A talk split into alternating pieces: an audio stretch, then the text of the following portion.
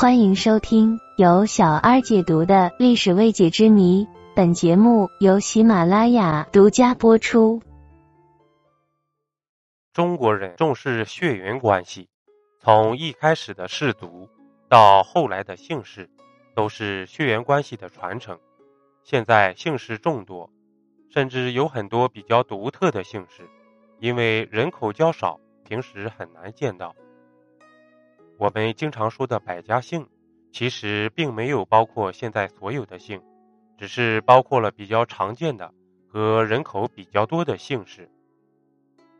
生活中碰到同姓的人，大家经常开玩笑说一句：“咱们三百年前是一家呀。”其实，如果探究我国姓氏的来源，可以追溯到上古八大姓，现在的姓都是这八大姓衍生而来的。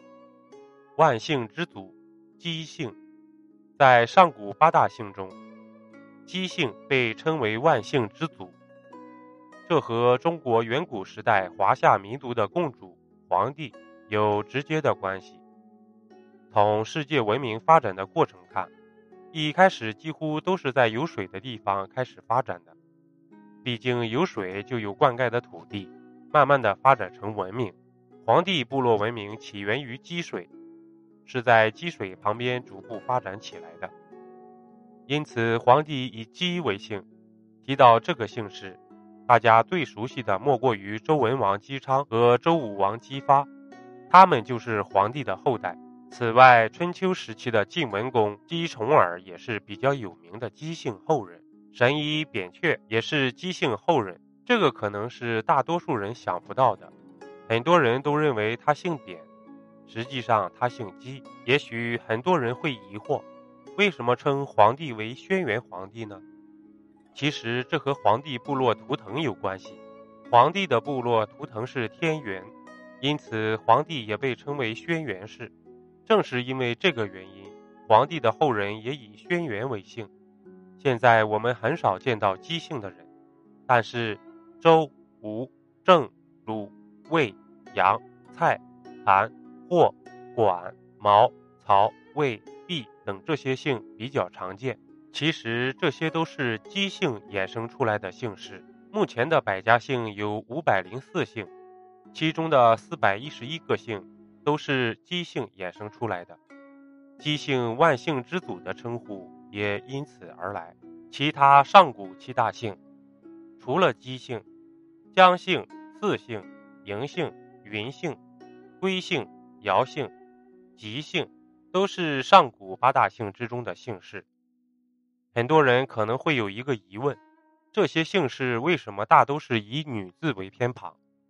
这和中国古代先出现母系氏族部落，后出现父系氏族部落有关系。《说文》中提到：“神农居江水，因以为氏。”在历史传说中，炎帝神农氏出生在江水。因此，就以姜作为姓氏。姜子牙是我们熟悉的姜姓后人。在百家姓中，吕、许、谢、季、丘、卢等六十四个姓都是姜姓衍生而来的。此外，淳于、东郭、高唐、子雅等三十八个复姓也是由此衍生而来。四姓在古代就是小姓氏，历史上有名的大禹。就是这个姓氏。此外，姬昌的夫人太姒，周幽王的皇后褒姒也是这个姓氏。现在这个姓氏已经消失了。嬴姓中最有名的莫过于秦始皇嬴政，他统一了华夏，成为始皇帝，开启了中国的封建王朝历史。嬴姓来源于舜帝所赐，现在仍然有这个姓，但是人数也比较少。此外，我们常见的连、徐、江、秦、赵、黄、梁、马、葛、古、庙、钟、费、渠等姓也是嬴姓衍生而来的。云姓是祝融后世的姓氏，查找《史记》可以发现，祝融后代逐步分化成为彭、突、云、曹、真、闵等八个姓氏。这就是历史上的祝融八姓。现在陆、杨、董、彭、曹等都是由此衍生而出的姓。归姓与舜帝有直接的关系。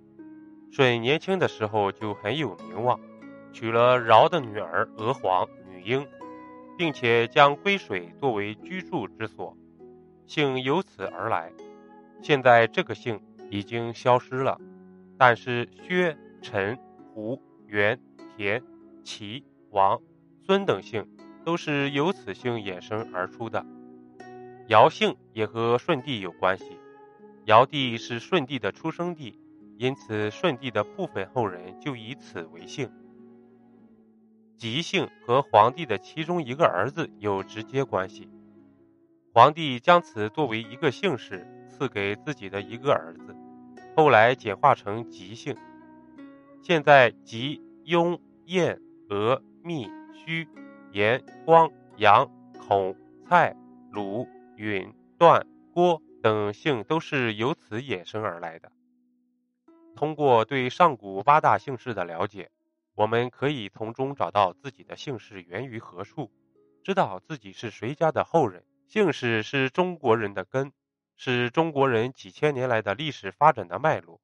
了解这些姓氏的来源和典故，对中国的姓氏文化有很多的认识，对我们的姓氏发展有更好的传承。